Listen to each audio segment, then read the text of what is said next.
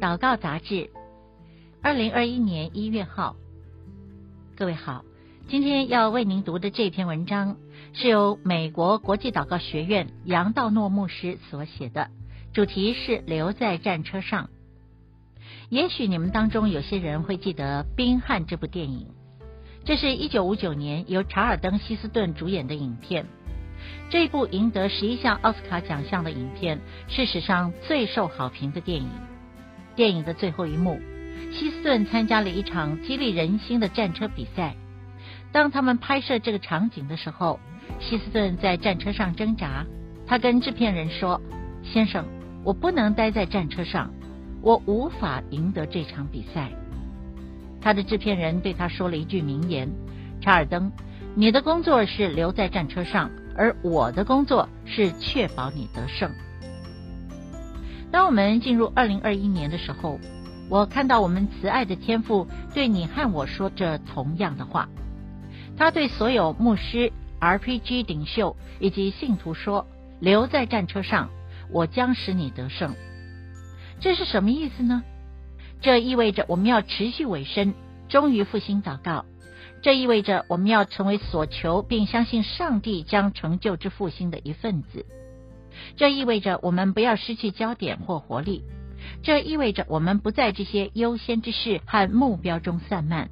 上帝正兴起一支全国祷告部队，他指望他的将领们和士兵们不要放弃。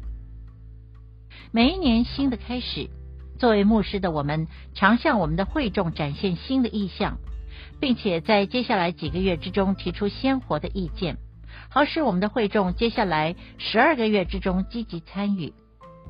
无论你的意向和意见是什么，都必须包括 RPG 运动。记住，上帝正在提升这个运动。几个月前，数百位牧师和数千位领袖所经历的。不是上帝的时刻，而是上帝的运动。你们要委身于带领你们的会众参与在复兴祷告之中。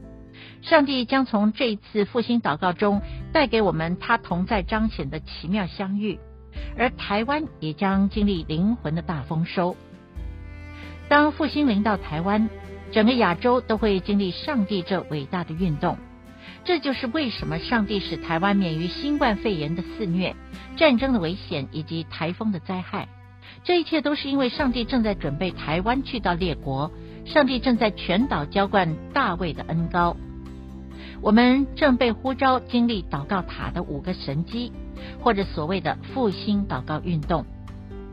这五个神机，也就是第一聚集的神机，第二祷告的神机，第三领受的神机。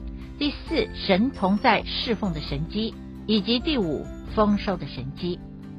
当我们做这五件事的时候，我们会看到周边的氛围产生变化，人们会归向耶稣，这就是耶稣为他教会所定的计划，这就是教会几千年前起始的形态，也是我们今天要继续的形态。耶稣开始了祷告的教会，我们必须仍是祷告的教会。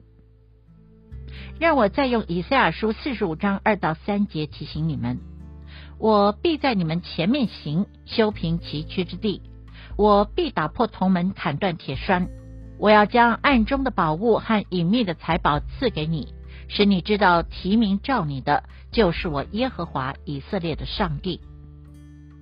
这要如何应用在台湾呢？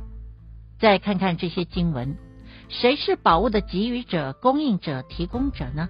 是上帝，我们慈爱的天父，他对他的孩子，也就是教会说：“为不可能的事相信我，你不能修平崎岖之地，但我可以；你不能打破铜门，砍断铁栓，但我可以。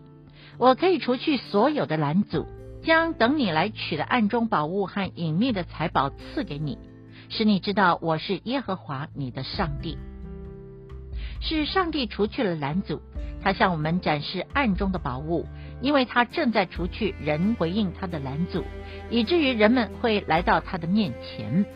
亲爱的牧师和领袖，来听听上帝正在说什么。这对我们所有的人来说何等鼓舞！上帝除去，我们领受。你听到他正在说话吗？上帝除去，我们领受。赞美主，唯独上帝。在上帝继续运行在台湾的这几个月之后，我期待再跟大家见面。让我们按照他说的去做，留在战车上，然后他会实现他的应许，赐给我们胜利。祝你们每一位新年快乐！祷告焦点：约书亚记五章十四节。